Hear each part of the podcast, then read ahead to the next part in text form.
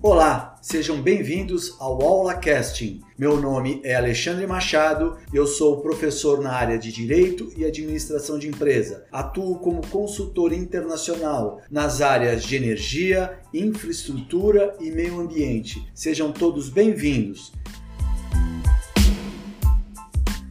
Episódio 3, terminais offshore, conversaremos a respeito da importância desses terminais no contexto da gestão portuária brasileira, observando os principais conceitos sobre terminais portuários sugeridos por ANTAC, como por exemplo, terminal de uso privado, terminal para granel líquido e sólido, carga geral, unitizada e container, da mesma forma, identificaremos a localização dos principais portos e terminais, além dos modelos jurídicos adotados atualmente no Brasil, com fins a concessão, delegação, arrendamento e transferência, aos olhos da Lei 12.815 de 2013. Discutiremos ainda o papel do setor portuário na nova indústria do petróleo no segmento offshore, destacando as modificações nos fluxos de transporte após 2017, diante da possibilidade do uso de WOTS para exportação direta de petróleo. No mesmo sentido, explorar-se-á questões relativas ao uso de monoboia nas operações de petróleo e gás, além da operação ship-to-ship -ship para transporte de petróleo e suas implicações ambientais. Por último, será apresentado os principais terminais aquaviários da Transpetro no Brasil, destacando alguns pontos chaves desse segmento. Inicialmente, vamos entender melhor o que vem a ser offshore. Offshore, no termo da língua inglesa, cujo significado literal seria afastado da costa, e em termos financeiros, uma empresa que tem a sua contabilidade em um país distinto daquele onde exerce sua atividade. No caso da nossa matéria, a gente vai estar trabalhando especificamente o offshore em nosso estado, ou seja, relacionado com atividade prospecção, perfuração e exploração de petróleo e gás de empresas petrolíferas que operam ao largo da costa. Ou seja, é um estudo relacionado com essa atividade propriamente dita. E quando a gente transporta esta atividade para, o, para, para a gestão portuária, para o ambiente portuário, a gente tem que começar a entender os significados do que vem a ser um terminal portuário, por exemplo. Segundo a ANTAC, é a menor unidade porto dividido e é administrada independente por um operador portuário privado ou, quando administrada por uma estatal, União, Estado ou município. Pode ser composto por um ou mais berços de atracação e são normalmente especializados em tipos de carga e de navio. Então, ANTAC, para definir de uma forma mais específica, ela fala cais ou pier são tipos de terminais. O terminal portuário possui equipamentos específicos para a movimentação de carga, sejam elas granéis líquidos ou sólidos, cargas gerais ou containers. Ou seja, e a instalação de uso público destinada à movimentação de cargas do transporte portuário, aeroviário, rodoviário ou ferroviário. Tudo bem? Dessa forma, quando a gente fala de terminal de uso privado TUP, a gente tem duas leituras. Uma pela antiga Lei dos Portos, a 8.630 de 93, que já foi revogada, e outra pela nova legislação, ou mais recente, a 12.815 de 5 de junho de 2013. Na antiga, se falava em TUP de que forma? Instalação portuária privativa explorada por pessoa jurídica de direito público ou privado, utilizada na movimentação de passageiros ou armazenagem de mercadorias destinadas ou provenientes do transporte aquaviário. O que, que chama atenção na definição antiga? Que até então esses terminais eles eram privativos às suas operações de carga própria. Quando eu tenho a modificação da lei, eu tenho a permissão de se trabalhar com carga de terceiro. Então, na nova lei, os TUPs agora seriam denominados o quê? Terminais de uso privado. E como um terminal de uso privado, ele pode ser usado da melhor maneira é, que, ele, que os operadores assim o desejem. Antes era privativo, agora é uso privado. Então são empreendimentos cuja exploração da atividade portuária vai ocorrer sob o regime da iniciativa privada. Então, uma definição completa da lei, por exemplo, instalação não integrante do, do patrimônio do porto público, construída ou a ser construída por empresa privada ou entidade pública para movimentação ou armazenagem destinado ou proveniente do transporte aquaviário. Então, se você for lá na Lei 12.815 de 2013, para fins é, desta lei, considera-se no artigo 2 1, te traz a definição de porto organizado, no inciso 1, no inciso 2, a área do porto organizado, que vem a ser isso, instalação portuária, terminal de uso privado e as estações de transbordo. Ou seja, é, um bom, é uma boa base de informação para eu, é, em caso de desenvolver um trabalho científico, uma pesquisa ou mesmo uma análise, eu tenha subsídios conceituais baseados na própria legislação. Então, quando a gente conceitua o granel líquido, o que, que eu estou falando? Que é toda a carga líquida transportada diretamente nos porões de navios sem embalagem e em grandes quantidades, que vai ser movimentado por dutos com auxílio de bombas, como petróleo e seus derivados, óleos vegetais, suco de laranja, etc.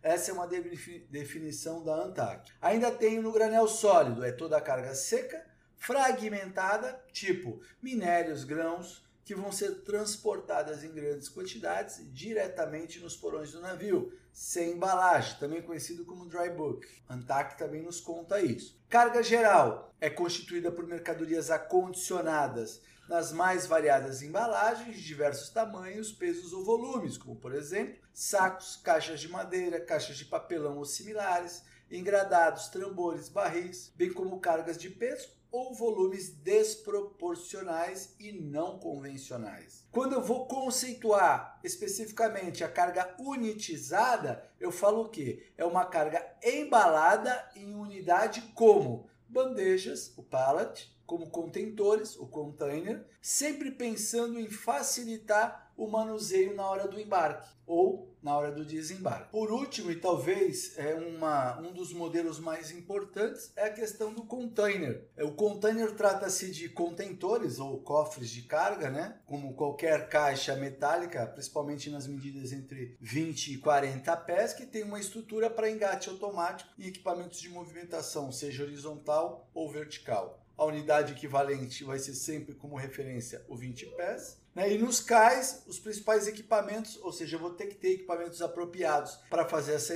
movimentação, que são os portainers, que vão estar tá nos auxiliando aí no embarque e no desembarque desses cofres. No pátio, eu vou ter empilhadeiras Hextaker, transtainers eh, sobre rodas, terminal tractors, guindastes sobre pneus para pátio, empilhadeiras para ovar e desovar containers, aí vai depender da tecnologia que eu vou estar utilizando. Lembro que há um avanço muito, muito grande é, na automatização desses terminais de container, quando comparado com outros tipos de terminais. Quando a gente faz uma análise bem rápida dos portos organizados no Brasil, eu tenho cerca de 37 portos. E o que vem a ser o porto organizado? Lá na lei você acha a definição. É um bem público constituído e aparelhado para atender às necessidades da navegação, de movimentação de passageiros ou de movimentação e armazenagem de mercadorias e cujo tráfego e operações portuárias estejam sob jurisdição de uma determinada autoridade portuária. São portos marítimos ainda, aqueles aptos a receber linhas de navegação oceânica, tanto em navegação de longo curso, internacional, como em navegação de cabotagem, doméstica, independente de sua localização geopolítica. Professor, eu posso então ter um terminal marítimo dentro de um rio? Sim, desde que esse rio tenha uma saída para o mar. Tenho ainda a, o que eles chamam de área de porto organizado, que é a área destinada por ato do Poder Executivo, que compreende as instalações portuárias e infraestrutura de, sobre proteção e de acesso do porto organizado. Vale a pena abrir um parênteses que é, esses essas áreas foram delimitadas há muito tempo, ainda na década de 70. Então, o que, que a gente tem hoje? Nós temos determinadas áreas do porto organizado que dividem até uma determinada área. Eu tenho o porto organizado e depois eu invado a área de um TUP, que podem e geram determinadas questões jurídicas que devem ser observadas, principalmente para a contratação de mão de obra de, de, trabalhadores portuários. Eu tenho ainda a instalação portuária de uma forma geral, que está localizado dentro ou fora da área do porto organizado e é utilizada em movimentação de passageiros em movimentação ou armazenagem de mercadorias destinadas ou provenientes de transporte aquaviário. Então eu identifico no mapa para vocês aí é, os 37 principais portos organizados do Brasil e aí eu vou ter mais de 140 terminais de uso privado, né? Aquela instalação portuária que vai ser explorada mediante autorização e vai ser localizado fora ou dentro da área do porto organizado. Teoricamente, a lei fala que deveria ser localizada sempre fora da área do porto organizado, mas na prática a gente sabe que alguns trechos destas unidades às vezes estão, é, devido à época que foi feita a divisão, elas se encontram dentro do porto organizado. Bom, se a gente fizer uma rápida análise na Lei 12.815, o que, que a gente vai estar tá vendo? O que vem a ser a concessão? Ou seja, quais seriam as formas né, que eu tenho de, de negociar eh, com esses terminais perante o governo federal? Primeiro, eu tenho a concessão. O que é a concessão? Mediante cessão onerosa né, do porto organizado, com vista à administração e exploração de sua infraestrutura para o prazo determinado. Então, o poder concedente concede uma área através de cessão onerosa, normalmente dentro do porto organizado. A gente vai achar lá no artigo 2 da lei, no inciso 9. Ainda tem um outro, uma outra possibilidade, que é qual? A delegação, né, a transferência mediante um convênio da administração e da exploração do porto organizado para o município ou estado, ou consórcio público nos termos lá da Lei 9.277 de 96 ainda. A gente acha isso aí no artigo 2 no inciso 10. Temos ainda é, o arrendamento, seção onerosa, da área de infraestrutura pública, localizada dentro do porto organizado para exploração por prazo determinado. E a autorização, que é a outorga de direito de exploração de instalação portuária localizada fora da área do porto organizado e formalizada mediante contrato de, de é, adesão. Na, os TUPs que estão fora do porto organizado, grande parte, se não todos, salvo os contratos mais antigos, mas hoje acho que atualmente todos já estão dentro desse modelo né, estão sobre modelo de autorização e uma parte deles sobre arrendamento. Temos algumas delegações e concessões, mas são bem poucas. Alguns pontos que nos chamam a atenção aí. A concessão ela pode ser total ou parcial. Eu tenho até uma flexibilidade do modelo dentro do porto organizado diante do que a gente já havia conversado, que quando foi feita a definição de área, algumas áreas ainda faziam parte 100% do porto público e outras somente 50% dentro do porto público, ou seja, uma parte está dentro do porto público e outra parte está dentro do porto privado, dentro da forma de exploração. Na transferência, a delegação, na verdade, é uma transferência por convênio, pode ser feita. No arrendamento, essa sessão onerosa, normalmente ela é realizada por licitação da área infraestrutura pública dentro deste porto organizado. E a autorização, que é o direito de exploração da instalação portuária fora do porto organizado, via um contrato de adesão. Detalhe, é, isso não quer dizer que não está sob júdice da autoridade portuária independente de estar dentro ou fora do porto organizado, o comando final será dado pela autoridade portuária local. Então, a gente pode aprofundar isso lá na Lei 12.815 de 2003, na Lei dos Portos, dentro das principais é, definições. Agora, quando a gente transporta todo esse conhecimento básico de porto e dentro dessas principais é, divisões e dentro desses principais conceitos, a gente passa a analisar o papel do setor portuário nessa nova indústria do petróleo e segmento offshore no Brasil, que ela vem lá com o desenvolvimento do pré-sal, que muito nos interessa. Por quê? Porque ela interfere, de certa forma, nessas operações, seja positivamente ou negativamente. Porque eu posso ter como apoio offshore bases de apoio externas ou posso estar operando berços, que nem no Rio de Janeiro, dentro do porto organizado. E aí eu tenho que ter algumas nuances, algumas observações que serão feitas. Só para a gente dar uma relembrada no Brasil em números, nós temos aí aproximadamente 15 bilhões em reservas entre petróleo e gás sendo cerca de 13,2 bilhões aproximadamente em óleo e mais de 369 bilhões em gás. Dentro dessas reservas provadas é, de óleo, eu tenho aí cerca de 60% ou mais dentro do pré-sal. No offshore convencional, eu vou ter cerca de 36% e 4% só é no onshore, no terrestre. A gente vai conversar isso também mais para frente quando for falar dos modelos contratuais. Dentro das reservas provadas de gás,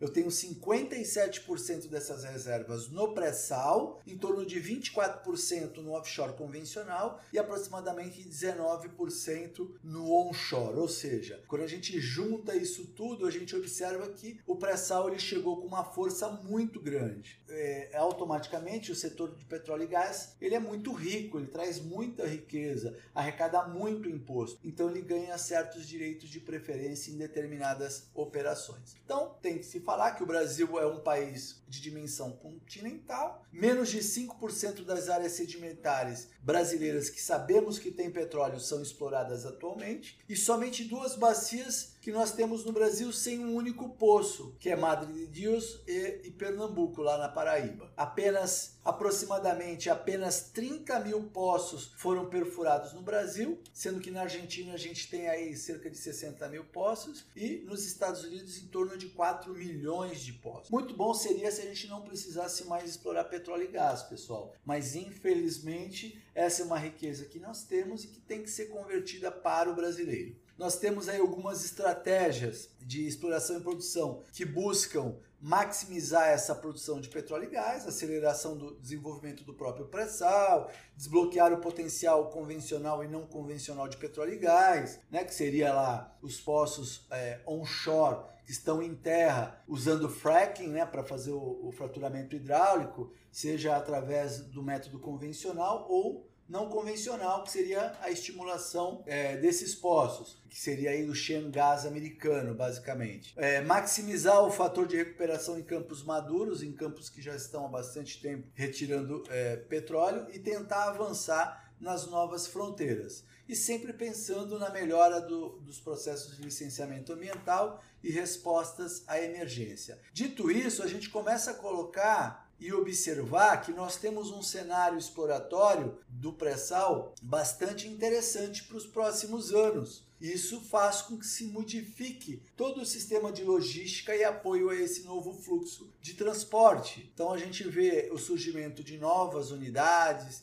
seja para o transporte é, embarque e desembarque de pessoal, aerotransportado, seja o, o, transporte de equipamentos, né? E é um setor que trabalha numa logística diferente. A gente fala que é uma logística full time. Eu tenho que ter disponibilidade de atender a plataforma a qualquer hora do dia ou da noite. Por mais que isso é, é, subsistenha um agendamento prévio, lógico, né? Dentro dos recursos logísticos previstos, se pensa muito em aumentar a capacidade de implantação do próprio Tebar lá em São Sebastião, a utilização de cada vez mais de monoboias, né? E outras soluções que foram surgindo, como a unidade offshore de transferência e exportação, o chamado WATCH, né? Ele se utiliza também de monoboias para quê? Para em águas profundas fazer o carregamento dos navios convencionais, ou seja, uma operação de ship to ship realizado de uma forma um pouco diferenciada, né? Dentro dessas unidades de transferência e exportação. Então isso foi desenvolvido, essa tecnologia vem sendo desenvolvida e aprimorada pela própria Petrobras e cada vez mais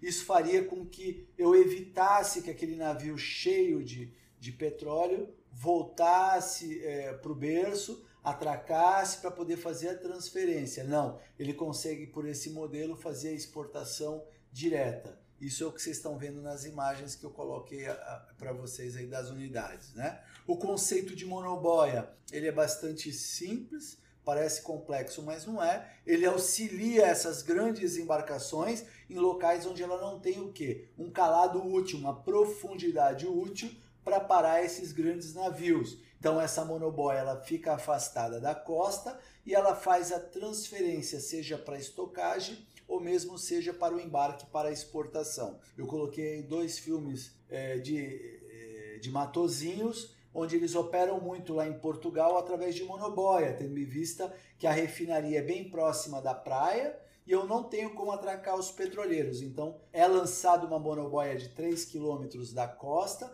onde eu já tenho uma profundidade maior para auxiliar nesse processo de transferência. Um outro modelo que eu tenho, mas tem sido bastante questionado, pelo risco ambiental que ele traz. Inclusive, nós temos aí determinadas regiões do Brasil onde já tivemos acidente e basicamente foram proibidas de se fazer a operação chamada ship to ship. Que é isso? É o transbordo direto de um navio aliviador para um navio convencional de longo curso em locais pré-definidos na costa, agilizando toda a logística de exportação. Quando a gente faz no berço, que nem nas imagens eu deixo para vocês aí no Porto São Sebastião, isso é muito mais fácil mais seguro eu diminuo as chances de vazamento e de risco. Quando eu faço em alto mar, eu aumento um pouco o risco dessa operação. Angra dos Reis, nós tivemos um acidente alguns anos atrás, há 4, 5 anos atrás, e lá foi caçada a licença ambiental para estar tá fazendo esse tipo de atividade, tá? Apresento ainda é, de uma forma assim mais suave, né? Eu deixo todo o conteúdo aí em PDF para vocês, para vocês poderem é, se aprofundar um pouco mais, mas vou apresentar somente os terminais aquaviários Transpetro, só para vocês terem uma noção da localização e da importância desses terminais para o Brasil de uma forma geral. Eles estão todos é, localizados em posições estratégicas e eles têm uma capacidade bastante interessante de atendimento e estocagem. Que se a gente notar, desde 2019, com a mudança de governo, aumentou-se muito é, as concessões para granel líquido, para terminais de granel líquido, a possibilidade de o agente privado vir explorar. Então a gente viu sessões de concessões no norte, nordeste é, e no centro-oeste também, e alguns pontos no sudeste e no sul, ampliando a capacidade de estocagem. O que significa isso? que eles estão sim esperando que o pré-sal aumente a sua produção e automaticamente eu vou precisar de áreas mais é, maiores para poder fazer essa estocagem. Bom, vamos lá então analisar os terminais aquaviários da Transpetro no Brasil. Primeiro,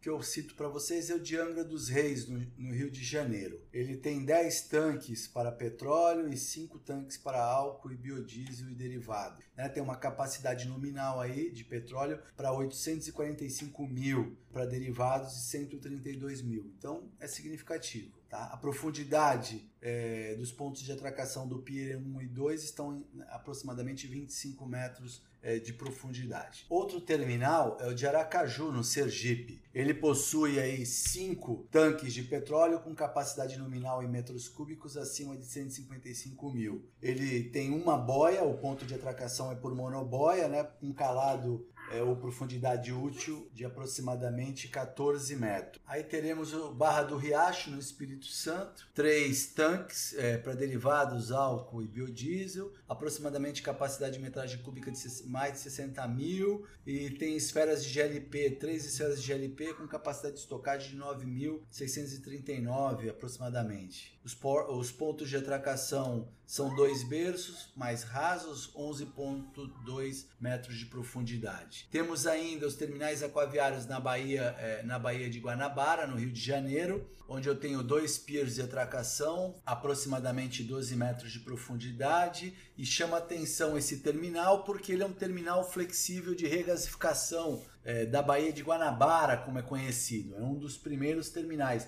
No Brasil nós temos três terminais Transpetro, um na Bahia, um em Pecém, no Ceará, e outro que é esse na Baía de Guanabara. O que, que, são os terminais de regasificação? É por onde entra o gás importado, né? Que ele é refrigerado, ele é transformado em líquido, automaticamente quando eu vou mandar para a terra, eu faço aquecimento desse gás, ele vira na sua forma gasosa e é transportado para a terra. E esses terminais têm crescido muitos no Brasil e nós vamos ter uma aula específica sobre terminais é, de regasificação. Depois temos Belém, no Pará, são três tanques com capacidade nominal de mais de 37 mil. Temos duas esferas de GLP com mais de 8 mil metros cúbicos de capacidade. É, o calado Pier 1 e Pier 2 útil de utilização 7,5, 7,5. Notem que ele é um terminal marítimo aquaviário, ou seja, ele tem saída para o mar. Temos Cabedelo, que também escoa petróleo, uh, diesel e outros derivados. Cabedelo, ele fica na Paraíba, tem dois tanques derivados de álcool e biodiesel, 10 mil metros cúbicos aproximadamente de, de, de capacidade.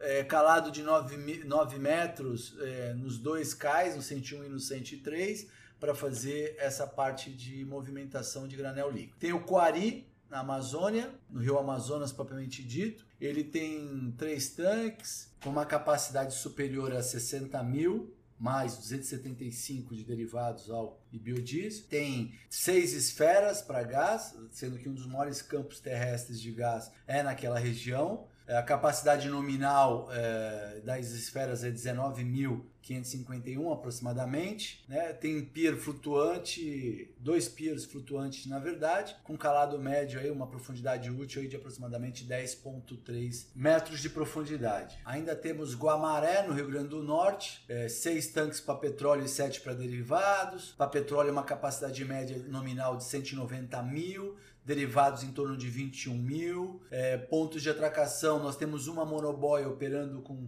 um calado útil, aí, uma profundidade útil de 14 metros é, de profundidade. Temos ainda o terminal de Ilha d'Água, no Rio de Janeiro, atende derivados álcool e diesel, aproximadamente 18 tanques, capacidade média acima de 165 mil metros cúbicos, com 5 piers, sendo 4 variando de 15,8 até 8,5 de profundidade e um pier para barcaça de 5.8, uma posição bastante estratégica no Rio de Janeiro. Atende basicamente na Baía de Guanabara a refinaria de Duque de Caxias, a Reduc ali. Temos a Ilha Redonda também no Rio de Janeiro, basicamente é GLP, 7, 7 esferas de GLP, capacidade média de 33 mil, um pier de 8 metros e meio de profundidade. Temos Macapá, no Amapá, com um tanque é, para derivados álcool e diesel de 6 mil metros cúbicos de capacidade e dois piers, 12 e 11 de profundidade ou de calado útil ali para ser utilizado. Temos Maceió na Lagoas, né? tanque 4 de petróleo e 6 de derivados álcool e biodiesel, aproximadamente 26 mil para petróleo e 30 mil para derivados, pier 1 e pier 2, 10,5 né? de calado útil aí para ser utilizado também.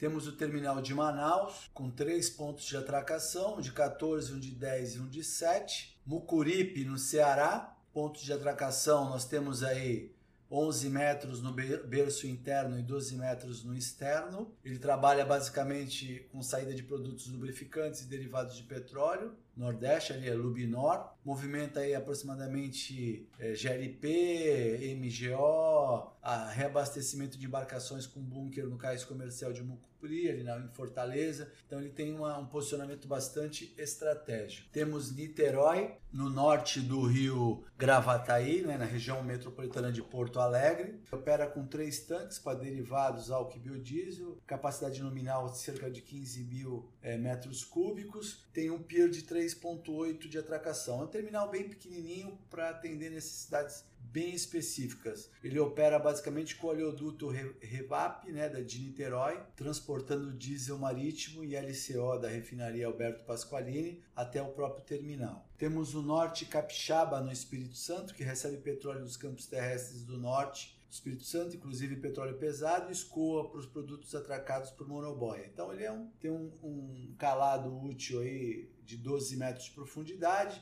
e se utiliza de monoboia. Tem tanques em torno de 5 com capacidade nominal de 78 mil metros cúbicos aproximadamente. Tem o terminal de Osório no Rio, Rio Grande do Sul com 5 tanques para petróleo, cerca de 509 mil de capacidade cúbica e derivados ao biodiesel, 14 tanques que respondem por 192 mil aproximadamente. Opera por duas monoboias, uma com profundidade de 16 e a outra com profundidade de 19. Então tem uma movimentação bastante significativa. Temos ainda Paranaguá, no Paraná, com 31 tanques derivados álcool e biodiesel, 194 mil a capacidade média, mais três esferas de GLP com capacidade nominal média de 9.532. Dois piers para atracação, o PP1 e o PP2, com capacidade média de 10 a 11 metros de profundidade. Como dito anteriormente, nós temos o terminal de P100, que é um terminal de regasificação, é o primeiro terminal flexível de regasificação brasileiro, na verdade. Tem capacidade de transferir até 7 milhões de metros cúbicos dia de gás natural, diretamente para aquele gasoduto Guamaré P100, o gás fora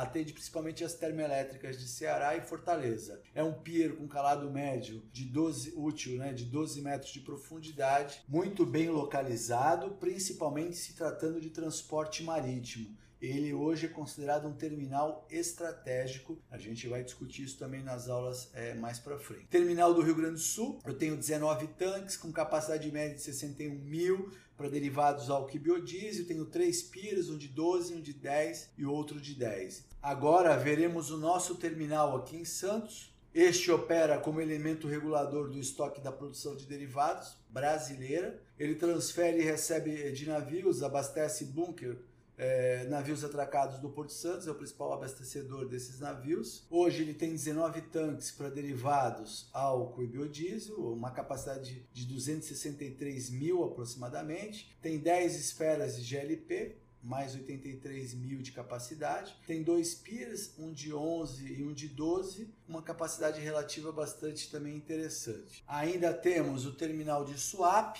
com 10 tanques de derivados álcool, com capacidade de mais de 104 mil, temos cinco esferas de GLP com capacidade superior a 15 mil, e o que chama atenção em swap são os, os calados úteis aí relativos aos berços. 14, 14, 13, 13, 13 e só o último lá que vai ter 8.9. Temos aí 7 pontos de atracação. Também é outro terminal bastante estratégico. Ainda São Francisco do Sul, em Santa Catarina, tem seis tanques para petróleo, 466 mil de capacidade nominal e tem é, uma monoboia para operação com um calado útil aí de 18 metros de profundidade. Bastante interessante e estratégico este terminal, esta monoboia. São Luís, no Maranhão, tem sete tanques com capacidade média de 71 mil, é, possui duas esferas de GLP operando aproximadamente com 4.800 metros cúbicos, possui é, cinco berços de atracação, começando com 9, 10, 12, 13 e 18 uma capacidade também bastante interessante em São Luís, no Maranhão. E o Super Terminal, lá em São Sebastião, talvez o maior ponto de exportação de petróleo brasileiro, né? de movimentação de petróleo brasileiro. Então eu tenho lá 20 tanques com capacidade de mais de 1 milhão 585 mil para estocagem. De derivados eu tenho 17 tanques com capacidade de 426 mil. Eu tenho quatro pontos de atracação principal, com calado útil de 23, 16.9, 19 e 12. Basicamente eu atraco qualquer tipo de embarcação em São Sebastião. Ela é a maior unidade operacional da Transpetro em movimentação de produtos no Brasil, recebe petróleo nacional e importado desses navios petroleiros, abastece basicamente quatro refinarias do estado de São Paulo, Paulínia, a Replan, Vale do Paraíba, é Revap, Capuava, Recap e Presidente Bernardes, né, a RPBC aqui em Cubatão. O petróleo é transferido a estas refinarias através de oleodutos, como São Sebastião Guararema, o Osvat, que atende as refinarias de Paulínia, a Replan e a Vale do Paraíba, Revap. O oleoduto Santo São Sebastião, Osbat,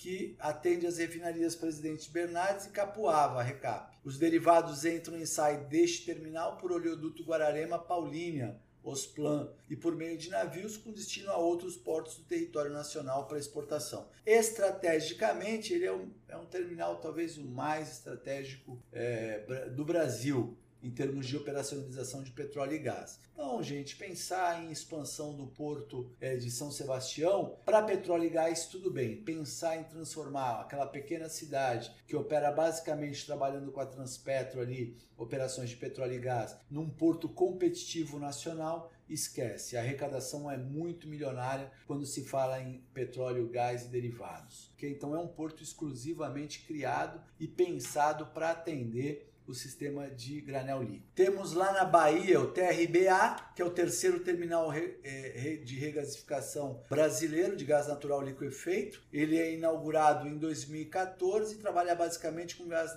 natural liquefeito com uma tancagem de aproximadamente 138 mil. Então ele também está estratégico, ele é ali do, do lado de P100, no Ceará. A Agula Power está ali no Sergipe também, conseguiu a concessão para explorar é, e regasificar gás para o Brasil pelaquela região. Então isso a gente vai estudar numa aula bastante específica, é algo bastante novo e que está evoluindo muito dentro dessa matriz de transição energética que a gente está passando. Né? O, o gás ele é um pouco menos poluente que o petróleo e muito mais barato. Existe sim uma tendência natural de usar esse gás como é, matriz de transição é, internacional, dentro do contexto internacional. Temos por último aí o terminal é, de Vitória do Espírito Santo, com cinco tanques de, para derivados álcool e biodiesel, capacidade de 11 mil metros cúbicos, com dois piros operando. Um mais rasinho para barcaça, 5 metros, e um de 11,35. Ele basicamente ele recebe derivados de gasolina e diesel automotivo por esses navios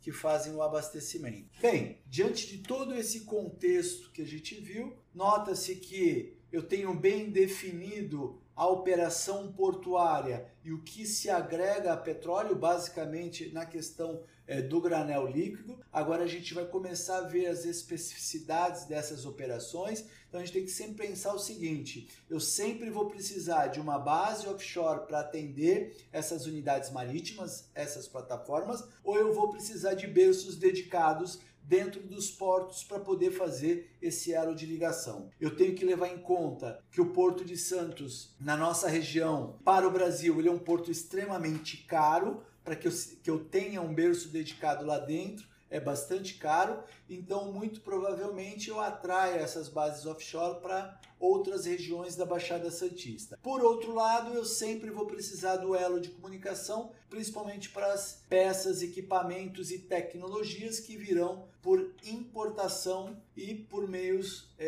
é, de transporte marítimo. Então eu tenho que ter sim o gestor portuário fazendo esse meio campo com algumas valências que ele tem que conhecer a respeito do mercado offshore. Finalizamos essa aula deixando as referências aí ao final. Deixo todos os meus contatos. Quem tiver qualquer tipo de dúvida, entre em contato, mandem as perguntas. Estarei também logo mais lançando um quiz para a gente poder estar tá revisando a nossa, a nossa matéria, o nosso conteúdo. Deixo vocês é, bem, paz e bem a todos vocês. E qualquer dúvida, entre em contato. Forte abraço a todos e se cuidem aí com o coronavírus.